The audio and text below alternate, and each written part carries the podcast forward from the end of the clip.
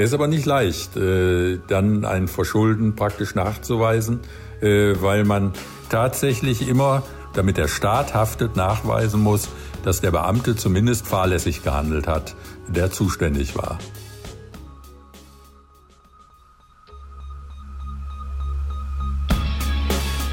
In guter Verfassung. Der Grundgesetz-Podcast.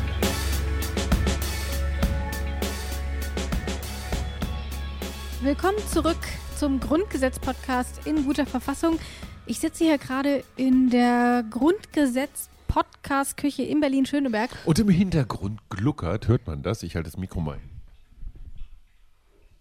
Mir wurde Klingt ein gesagt, bisschen wie so ein Abfluss der. Ja, mir wurde letztens gesagt, dass immer wenn wir sagen, dass man im Hinter- Hintergrund vielleicht die Kaffeemaschine hört, man sie exakt noch kein einziges Mal gehört habe. Okay, jetzt machen wir mal Ja, was ganz Abgefahrenes. Ich Geh stehe auf. Ich meine, es ist ja eine Das ist schon abgefahren genug. Das hört man auf jeden Fall. Ich komme mir vor wie beim Hörspiel Und hier. genauso duftet es hier auch. Oh. Nach Kaffee. Ja, Genau, aber da, da, da, nach darüber Kaffee wollen und wir alten. Männern. Ich finde es aber ganz gut, dass du das sagst. Ja, ist schon klar. Danke, Rabea. Ich habe dich auch vermisst. Also, Berlin-Schöneberg. Wir gucken in den Innenhof. Der Himmel ist blau. Rabea sieht extrem erholt aus, wie eigentlich immer. äh, ja, und jetzt machen wir Artikel 34. Einen, der mir bislang, ich gestehe, nicht so geläufig war. Du hast dich etwa noch nicht ausführlich mit Amtsfehlern von Beamten beschäftigt? Nein, und vor allen Dingen, vor allen Dingen immer, ich meine, hier geht es um Haftung. Und Haftung ist für mich immer sowas mit Versicherung. Also wer, wer, wer ist schuld, wer muss bezahlen? Mhm. Ja. Wer haftet? Und ich dachte, Haftungsfragen im Grundgesetz, äh, aber scheint wichtig zu sein.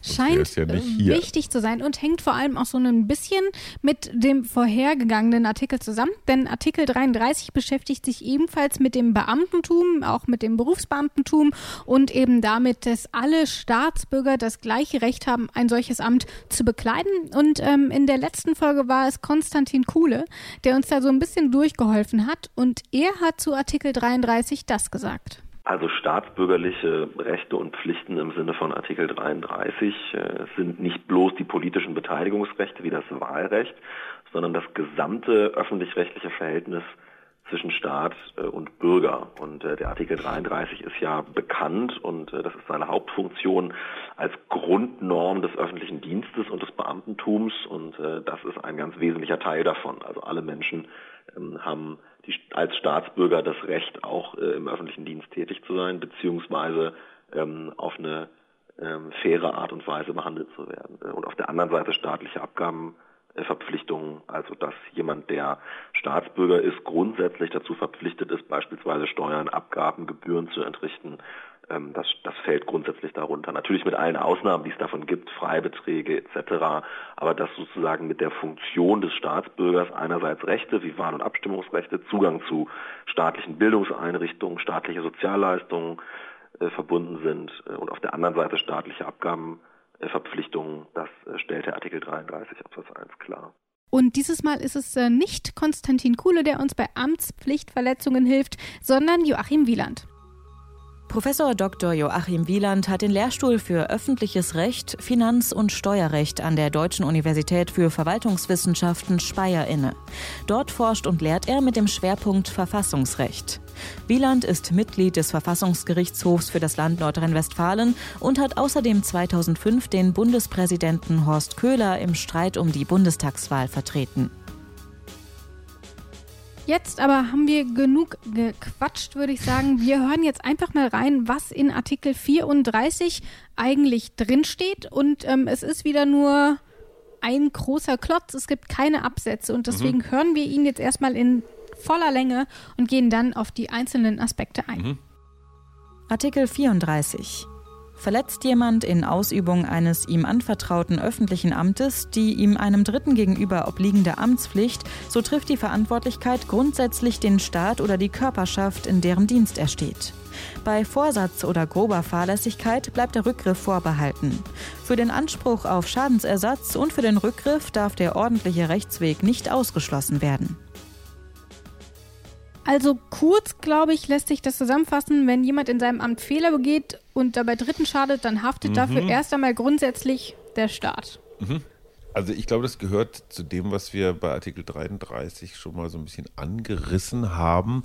Menschen, die dem Staat dienen mhm. und in der Pflicht äh, äh, sind, äh, denen muss man auch ein bisschen was äh, abnehmen. Ne? Also ja. zum Beispiel hier äh, Pension oder sowas. Äh, also dafür sorgen, dass sie dann im Alter äh, gut versorgt mhm. sind. Äh, in diesem Fall ähm, finde ich das ganz interessant. Natürlich kann man im Dienst, im Staatsdienst Fehler machen, auch mhm. Fehler, die richtig teuer sind. Ja. Äh, wenn man das dem Staatsdiener selbst aufbürden würde, dann würde man ihn und womöglich seine Angehörigen auch noch ganz schön lange, ganz schön unglücklich machen. Ja. Also ein, Poliz ich sag mal, ein Polizeibeamter, der in Ausübung seines Dienstes, was macht der? Der schießt aus Versehen auf einen Tanklastzug und der explodiert. Okay, ist jetzt ein sehr konstruiertes Beispiel. Nee, passiert aber, täglich. Mhm. Aber könnte ja sein. Ja. ja. Also jeder, der mit Schusswaffen rumhantiert, der zum Beispiel im Auftrag des Staates im Krieg ja. unterwegs ist oder, oder sowas, den kann man natürlich nur schwer persönlich haftbar machen mhm. für Sachen, die passieren. Jetzt ist hier allerdings, äh, und, und da ist jetzt der Punkt, Schadenersatz, grobe Fahrlässigkeit, Vorsatz. Also wenn jemand absichtlich was kaputt macht, ja. zerstört oder keine Ahnung, grobe Fahrlässigkeit ist wahrscheinlich besoffen, äh, äh einfach nicht im ja. Vollbesitz seiner äh, seine Fähigkeit und mhm. Kräfte ist, dann kann der Staat praktisch im zweiten Schritt diese Person äh, haftbar machen, angehen und, und Schadenersatz verlangen. Genau, Klingt mir erstmal schlüssig. So, genau, als, als Alltagsverstandsmensch ja. nachvollziehbar. Aber wir bleiben erstmal bei diesem ersten Teil. Erstmal, ähm, so wie wir es zusammengefasst haben, haftet der Staat. Und ob mhm. wir das korrekt zusammengefasst haben, das mhm. erklärt Joachim Wieland. Zunächst mal haftet in solchen Fällen immer der Staat. Das ist eigentlich der Grundgedanke von Artikel 34. Wenn äh, ein Amtsträger etwas falsch macht und den Bürgerinnen und Bürgern entsteht dadurch ein Schaden, dann haftet der Staat. Das ist in Deutschland aber auf einer anderen Tradition entstanden. Das geht letztlich zurück noch auf die Verfassung des Kaiserreichs. Damals konnte man sich nicht vorstellen, dass man, wenn man einen Schaden erlitten hat, den Staat verklagt, weil der Staat gewissermaßen über dem Volk stand und nicht verklagt werden konnte.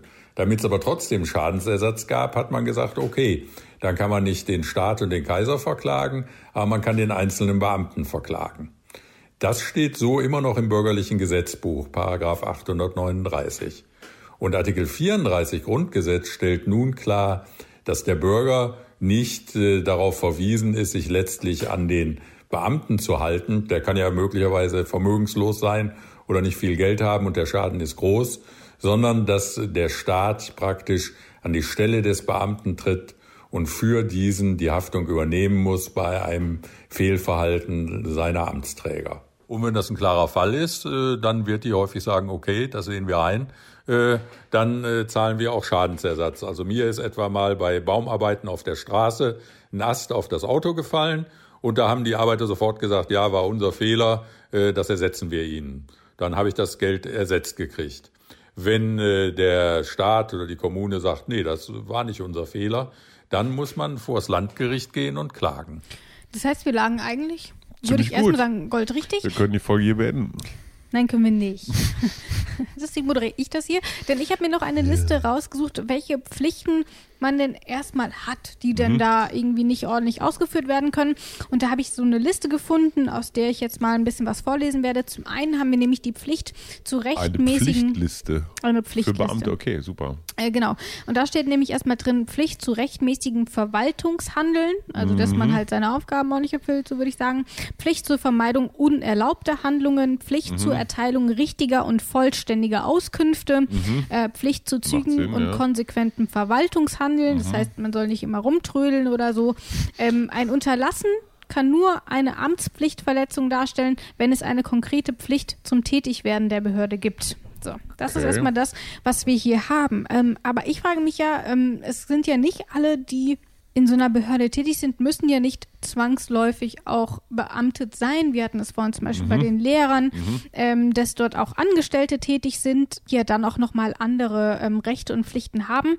Aber meine Frage wäre jetzt, wie sieht es denn dann damit aus? Gilt das tatsächlich nur für die Beamten oder wer fällt denn da eigentlich hier drunter? Weil hier steht jemand verletzt jemand in Ausübung eines ihm anvertrauten öffentlichen Amtes.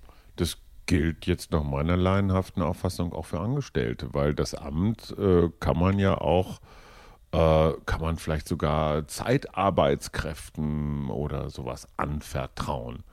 Ja, wenn ich zum Beispiel sage, Rabea, du kriegst jetzt als studentische Hilfskraft mhm. äh, für diesen Samstag 10 Euro die Stunde dafür, dass du aufpasst, dass niemand ins Wasser fällt. Äh, bei, keine Ahnung, ähm, diesem Staatsbesuch, ne, ja. bei uns hier an der Spree oder so, mhm. und dann fällt trotzdem jemand ins Wasser und ertrinkt. Und dir lässt sich keine Fahrlässigkeit oder grober Unfug, nee, wie heißt das, grobe Fahrlässigkeit oder Vorsatz mhm. nachweisen, mhm. dann wird der Staat für den Schaden aufkommen. Ob das so ist, äh, das beantwortet Joachim Wieland. Damit ist gemeint jeder Amtsträger in der Bundesrepublik Deutschland also äh, alle Beamtinnen und Beamte, die Richterinnen und Richter äh, und äh, außerdem alle Angestellten im öffentlichen Dienst, also praktisch alle, die für den Staat tätig sind. Und die haben bestimmte Pflichten zu beachten. Äh, die müssen vor allen Dingen die Pflicht beachten, dass sie gesetzmäßig handeln. Das mhm. heißt also, es gilt erstmal für tatsächlich alle, die im öffentlichen Dienst tätig sind und eben nicht nur Beamte. Mhm. Ähm, aber wenn einer dieser Personen einen Fehler macht und dadurch Dritte eben zu Schaden kommen, dann haftet erst einmal der Staat für den Schadensersatz, der dadurch entsteht. Ähm, und das ist ja auch in anderen Berufszweigen mhm. nicht anders. Wenn ich ähm, in Ausübung meines Berufes einen Fehler mache ähm, und dabei eben nicht fahrlässig handle oder sogar mit Vorsatz, dann ist auch das, wo dann entsprechend mein Arbeitgeber ähm, mhm. greift. Ähm, also auch dort ist das eigentlich gar nicht so eine Besonderheit, ist aber eben hier nochmal explizit genannt, eben weil das eben Staatsdiener sind und dann muss das natürlich im Grundgesetz ähm, auch eine gewisse Rolle spielen. Aber ich frage mich tatsächlich, klar, jeder macht Fehler in seinem Beruf. Überhaupt keine Frage. Aber wie häufig kommt das denn tatsächlich vor, dass der Staat dann letzten Endes aufkommt. Ich kann mir das auch überhaupt gar nicht mhm. vorstellen, ähm, in welchem Ausmaß das stattfindet. Mhm. Ähm, aber Joachim Wieland, äh, der weiß das natürlich besser. Das kommt schon äh, regelmäßig vor, weil der Staat inzwischen in vielen Bereichen Regelungen trifft, wo es zu Schäden für Bürger kommen kann. Wenn Sie etwa äh, daran denken, die Zulassung von Arzneimitteln oder die Zulassung von gefährlichen Anlagen, äh, wenn es da zu einem Unfall kommt oder wenn ein Arzneimittel sich als schädlich erweist, dann wird häufig versucht, über die Amtspflichtverletzung nach Artikel 34 von dem Betroffenen Schadensersatz zu bekommen. Es ist aber nicht leicht, äh, dann ein Verschulden praktisch nachzuweisen, äh, weil man tatsächlich immer, damit der Staat haftet, nachweisen muss, dass der Beamte zumindest fahrlässig gehandelt hat, der zuständig war. Mhm. Und dann schauen wir einfach mal, wie funktioniert das dann? Man kann dann eine Amtshaftungsklage beim mhm. zuständigen Landgericht einreichen. Ähm, hierbei sollte man sich allerdings beeilen, denn nach drei Jahren ist die Sache verjährt und dann kann man sich die Klage eben auch einfach sparen. Mhm. Ähm, Soweit so normal, dass Sachen verjähren, äh, das gibt es in vielen Bereichen der Justiz. Schauen wir aber mal weiter. Hier steht nämlich auch noch mehr, nämlich, dass bei Vorsatz oder grober Fahrlässigkeit der Rückgriff vorbehalten bleibt. Mhm. Was ist der Rückgriff? Das heißt, dass der Staat sich dann von dem Mitarbeiter die Entschädigung oder eine mögliche, wie sagt man, äh, einen Schadenersatz holt? Ding, ding, ding, ding, ding. Für den Anspruch. Das ist richtig. Ah, okay. Und auch hier stelle ich mir die Frage, wie häufig kommt das vor? Also wie häufig passiert denn sowas unter Vorsatz, ähm, unter grober Fahrlässigkeit? Also, dass es hm. wirklich zu so einem Rückgriff kommt und der Staat das nicht einfach verbucht als Check, fertig, Sache erledigt. Ich habe nicht die geringste Idee, ne? was das in Zahlen bedeutet. Also Vorsatz bedeutet ja wirklich, dass du einem Menschen nachweisen kannst, er hat absichtlich wem anders derbe geschadet. Ja. Äh, das ist kriminell ja, vielleicht ist kriminelle Energie ein bisschen too much. Also wenn man Bei das Vorsatz? nicht, ja, wenn man das nicht regelmäßig macht, Energie. so. Ja, ich finde kriminelle Energie klingt so nach ähm, Ich will dir wehtun, ich will dich verletzen, ich will dir Schaden zufügen. Was ist denn das anderes als kriminelle Energie? Du würdest das als Energie normale so Beziehungsenergie bezeichnen, Ich oder? finde, kriminelle Energie klingt so nach, ähm, ich habe überhaupt keinen Bock auf meinen Job und deswegen versuche ich allen möglichen zu Leuten machen. zu schaden und nicht bei einer Entscheidung, vielleicht weil ich das persönlich doof finde. Hm. So, da kann man zwar schon von Vorsatz reden, aber wahrscheinlich, vielleicht du meint man es auch gar nicht so böse. Individuelle Ablehnung ist noch keine kriminelle Energie. Nee. Aber natürlich bleibt trotzdem die Frage, wie häufig kommt es vor? Ja. Und ähm, Joachim Wieland ordnet das Ganze mal ein. Ist aber ganz äh, groß äh, die Ausnahme. Es gibt sehr wenige dieser Rückgriffsfälle.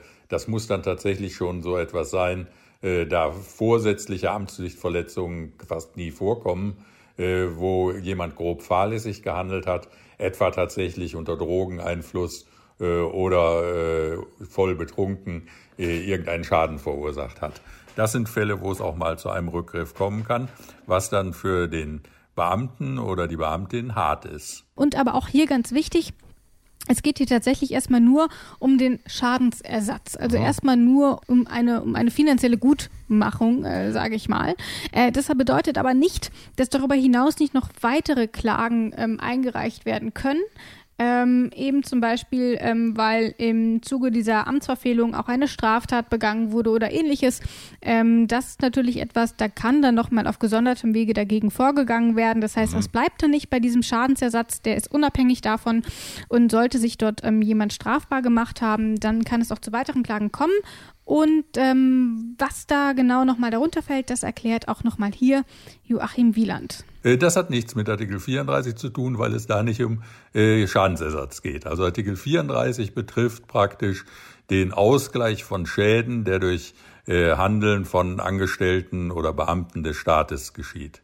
Nicht die spätere gerichtliche Klärung, ob das äh, rechtens war oder nicht. Die findet unabhängig davon immer noch statt. Nur wenn man als Bürgerin oder Bürger Schadensersatz haben will, weil ein Amtsträger sich falsch verhandelten hat, äh, dann ist man nach Artikel 34 gehalten, äh, vom Staat Geld zu verlangen.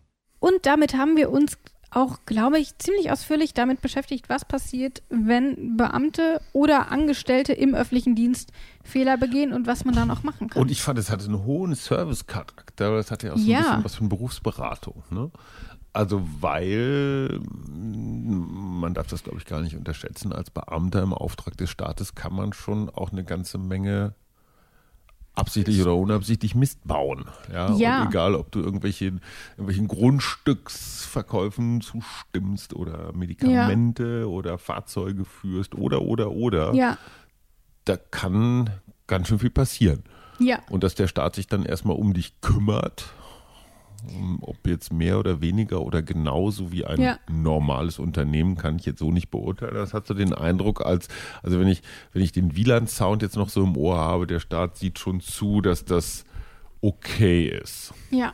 Aber da fällt mir ein Beispiel ein. Ich glaube zwar gar nicht, dass man da groß irgendwie was machen kann, Mhm. ähm, aber weil wir gerade darüber gesprochen haben, welche Verantwortung da auch auf so Beamten Ja. lasten kann, da fällt mir nämlich die Gorch Fock ein, die ja ursprünglich die Renovierung Mhm. sollte ja irgendwie, ich glaube, 9 Millionen kosten und mittlerweile kostet sie 130 Millionen oder so. Also Ja. äh, eine, eine Wobei da unvorstellbare ja nicht ganz Kostenexplosion. klar ist oder beziehungsweise doch relativ klar ist, dass sich da irgendwelche äh, schlauen Menschen Nee, genau. auch in die eigene Tasche Voll, darauf wollte ich auch gar nicht hinaus, sondern eher tatsächlich mit, mit welchen Summen, mit welcher Weitreiche Ach so, dort, ja, ja, ja, genau. mit welcher, ähm, Und am genau, Ende hängt es meinte ich. tatsächlich dann nur so an zwei, drei Unterschriften. Ne? Ja. Also es, es, es guckt ja nicht jedes Mal äh, in diesem Fall die Ministerin drauf oder sowas. Du machst Genau. ja sowas im Auftrag deines Dienstherrn. Genau das. Ähm, und ähm, da- das, das sehen wir ja häufig auch gerade bei Großprojekten, wenn es um Genehmigungen geht und so. Also Mhm. da steckt ja richtig viel dahinter. Ob das jetzt aus dem Ruder läuft oder nicht, ist ja erstmal zweitrangig. Mhm. Ähm, aber erstmal, um zu schauen, ähm, was für eine Tragweite so eine Entscheidung dann noch tatsächlich haben kann. Yep. Äh, das finde ich dann schon nochmal ganz interessant und deswegen hier Artikel 34 ähm, sicherlich unterschätzt, aber bei weitem Wieder nicht ein unterschätzter Artikel. Ich finde es schön, dass wir hier so die Komitee, Underdogs auch so wir vom. Komitee zur Wertschätzung unterschätzter Grundgesetzartikel haben Ja. wieder einen guten, einen ordentlichen Dienst geleistet. Ich glaube auch. Und ich sage, der kriegt Na, eine 7,5 kann man dem schon geben. Auf einer Skala bis 10 oder bis 100? Ja, na, bis 10 natürlich. Das wäre ja sonst richtig Ja, ich würde ihm eine 7,4 geben, aber Ja? wir sind so in einer Gegend. Na gut, dann würde ich sagen, das war's für diese Folge. In der kommenden Folge möchten wir uns dann mit der Rechts- und Katastrophenhilfe beschäftigen. Ja. Die nämlich steht in Artikel 35. Und dann ist es auch noch einmal Konstantin Kuhle, ähm, der uns da unterstützt, weil eigentlich, ich hatte ihn angefragt, ob er denn nicht Lust hätte. Und dann meinte er, ja, Artikel 33 oder Artikel 35 und Artikel 116. Ähm, und dann habe ich gesagt, und dann habe ich ihm nur Nehmen wir geantwortet, ja, vielen Dank, dass Sie mitmachen, dann machen wir doch alle drei. Ja, so, und das dann, hat er nicht gewollt.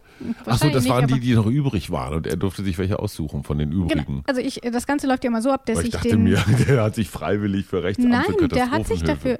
Der hat gesagt, Ach so, freiwillig. Die, also die waren noch offen, aber ich hatte ihn Hm. geschickt und hatte gefragt, ob er denn nicht Interesse hätte. Und dann hat er sich die ausgesucht, was natürlich mal im Interesse war, weil die noch frei waren. Und ähm, ich glaube, er wollte eigentlich nur so Verstehe. einen machen und habe ich gesagt, komm, Jetzt machen wir alles. Superstar. Und deswegen haben wir ihn jetzt nochmal in der nächsten Folge und dann auch nochmal in den späten Hundertern. Das dauert also noch ein bisschen.